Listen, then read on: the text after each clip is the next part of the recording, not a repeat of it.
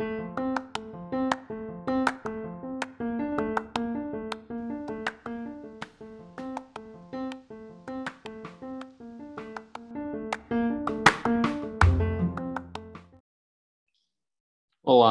vamos para mais um E Agora Faço Como, número 41, se não me engano.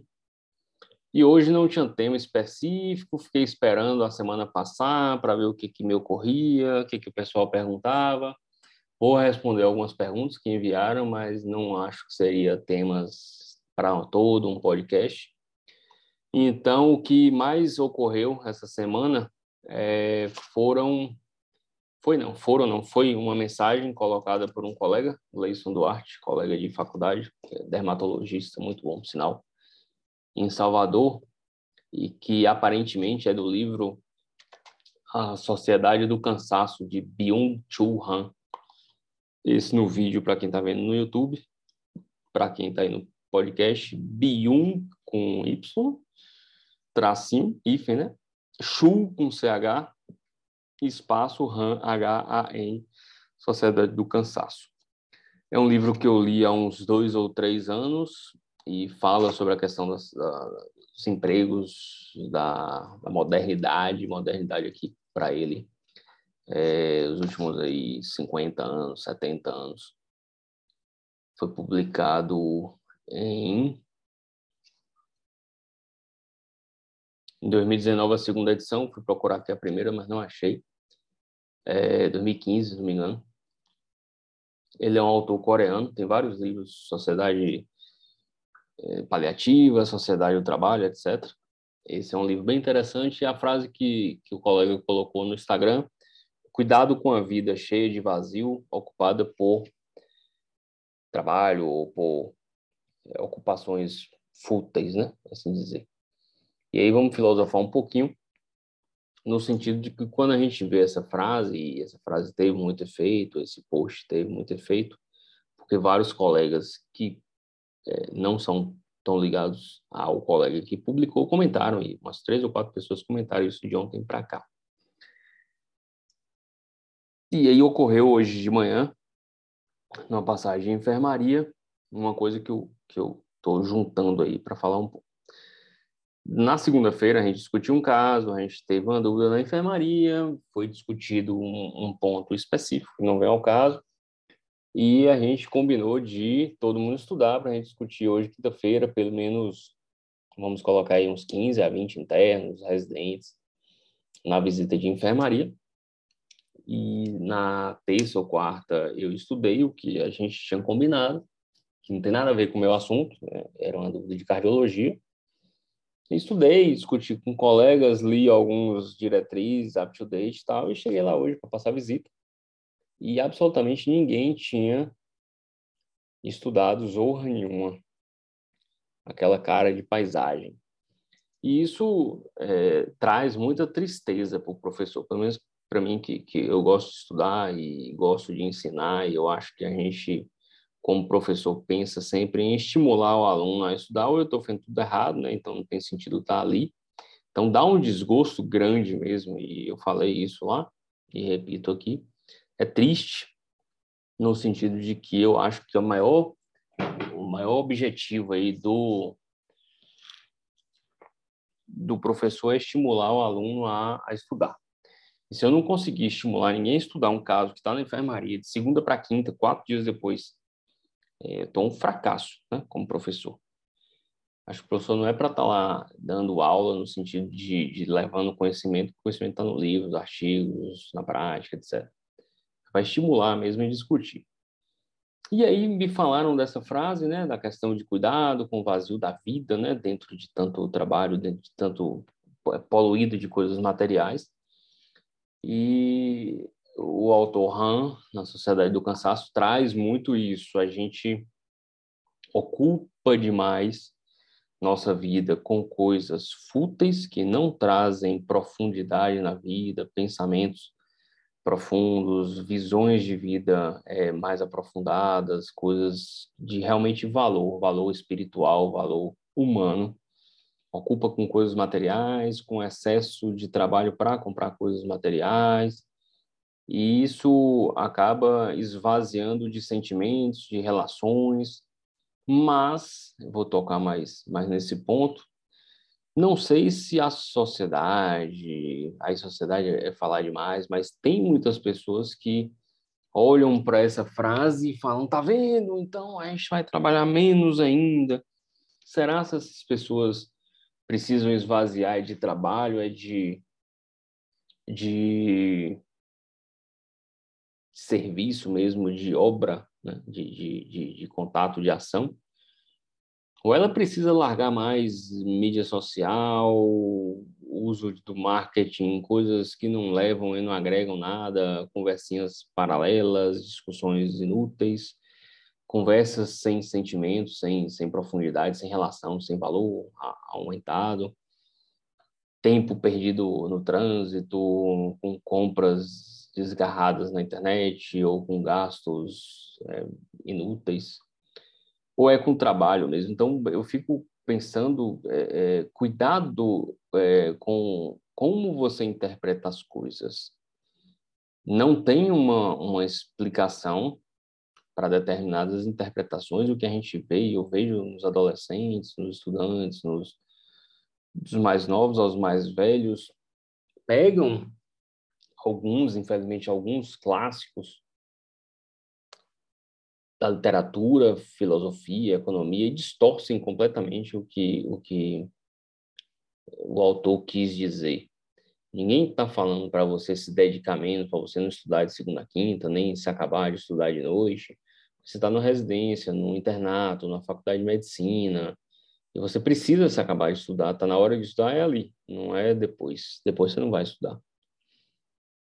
E não é, o que ele está colocando talvez você não precise passar a sua vida inteira para juntar dinheiro, para comprar determinadas coisas que não vão te agregar enquanto ser humano, enquanto relacionamento de vida e tal.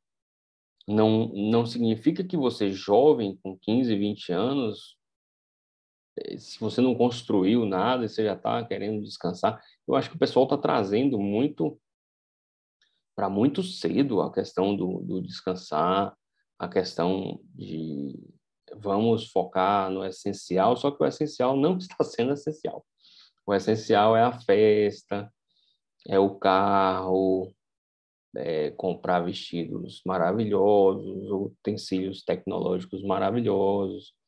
Perde-se a relação, uma relação, falando de medicina, com o paciente, a consulta demorada, o cara quer fazer uma consulta rápida para ganhar mais dinheiro ele não conversa, ele não explica. Hoje eu fui ver um paciente no hospital que ninguém explicou nada, o paciente sabia nada, sabe? mal sabia que estava internado. E ninguém explicou nada e o cara está lá internado tem um tempão. Então, perde-se coisas de valor, como comunicação, explicação para o, para o próximo, criar relacionamentos de valor, reais, de verdade, e vivem num mundo meio de fantasia, no, no, no meu entender, Vale a pena a leitura. É um livrinho fininho, mas altamente complexo, no sentido de entendimento. Pelo menos para mim. É... São 120 páginas, mais ou menos, de um livro de bolso, mas é um livro para ser apreciado com, com cautela, Sociedade do Cansaço. Um outro ponto do, do livro que eu estou finalizando agora, que é o Animal Social, que eu já citei aqui para vocês, traz isso do, da interpretação e, e da, da cobrança e corte de algumas obras no intuito de adequar essa obra ao que você quer entender. E ele cita que Adam Smith, filósofo da economia e tal, coloca é, e publicou dois grandes livros né, sobre economia. Então, Adam Smith publicou duas grandes obras, né, as mais famosas, é, A Riqueza das Nações, citado por, por muitos em todos os tempos, desde a aula de, História e Geografia do primário, a gente ouvia falar de Adam Smith, sobre as questões econômicas, filosóficas. E tem outro livro que é uma, uma, uma continuação, na verdade, outro livro é o primeiro, que é a Teoria dos Sentimentos Morais. Então, fala-se realmente de sentimento, de relacionamento, de questões sociais, de relacionamentos entre humanos, de criação de valores interpessoais, e que normalmente não é citado. Ninguém fala ou cita lá e acabou e foca tudo em riqueza das nações. Então, o que a gente, o que a gente não, eu penso e que quis trazer aqui, a gente tem que ter medidas equilibradas na hora de aceitar um emprego, de trabalhar, tentar manter ali, como eu já falei aqui algumas vezes, 30, 35, no máximo 40 horas por semana de trabalho. Você vai poder trabalhar muito mais, ganhar muito mais, tente focar nisso, tente ter outras coisas na vida, tente encher sua vida com outras outros interesses além do trabalho em si, para agregar relações sociais, relações familiares, filhos, amores familiares, é, relacionamentos de amizade, de outros interesses que agreguem mesmo profundamente valor à sua vida.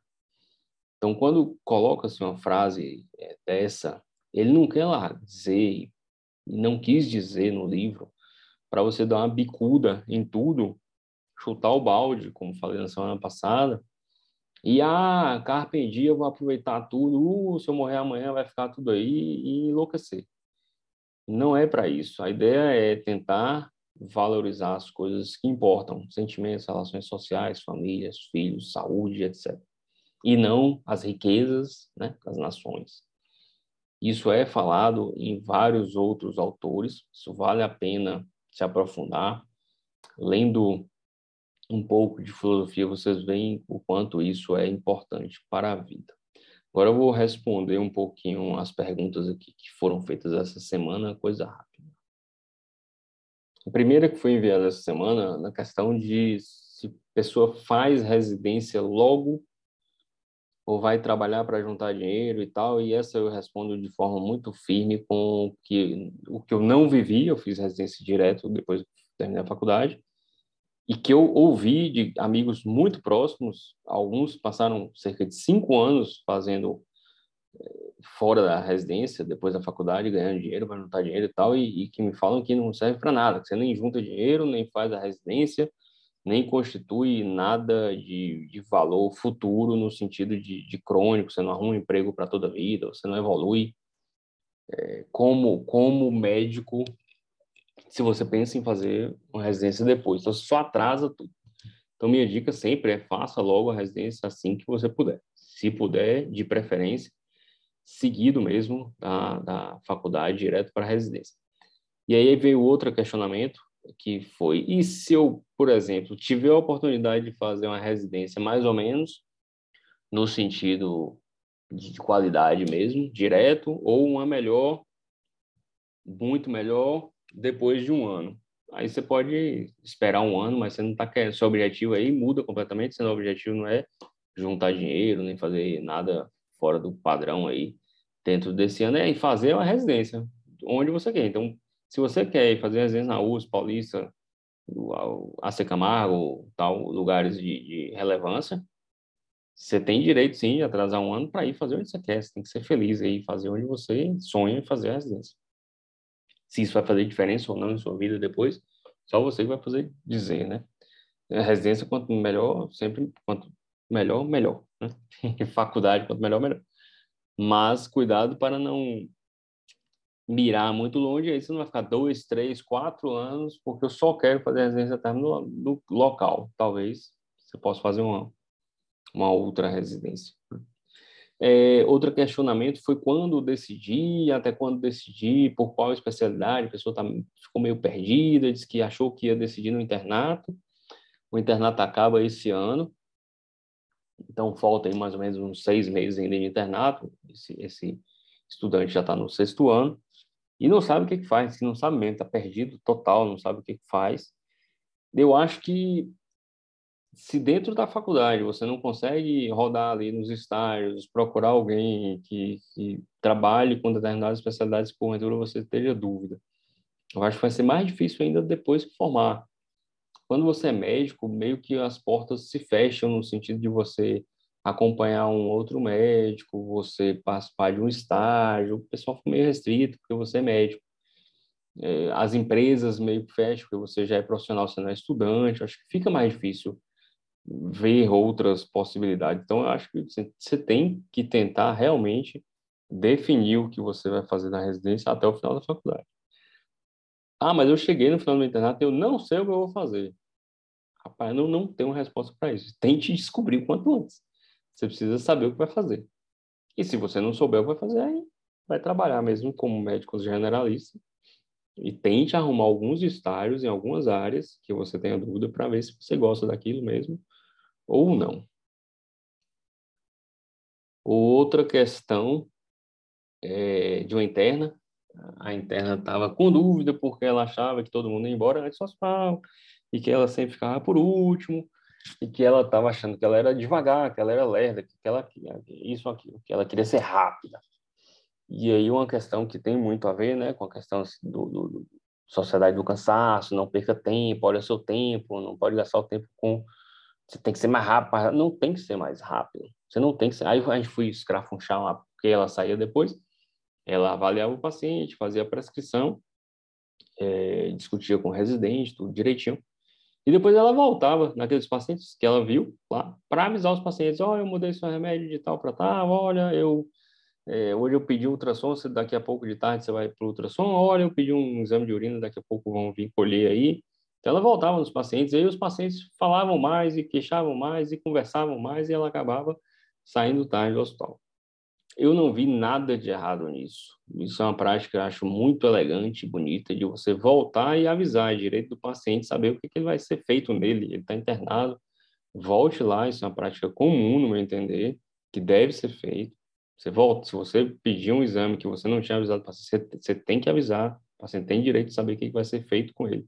Isso traz mais segurança ao paciente, melhora a relação médico-paciente do paciente internado. Então, não vi problema. Então, deixe de correria. Você está lá para aprender, faça suas coisas, visite seu paciente, volte quantas vezes você quiser.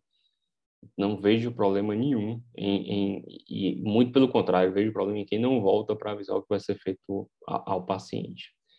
Muito obrigado pelas perguntas. Desculpe uma questão mais filosófica, mas foi o que me incomodou essa semana. A questão de todo mundo estar tá sem tempo para fazer o que importa e reclamando muito que está precisando descansar né? só que estão descansando, no meu entender, de forma errada. Um grande abraço e até semana que vem.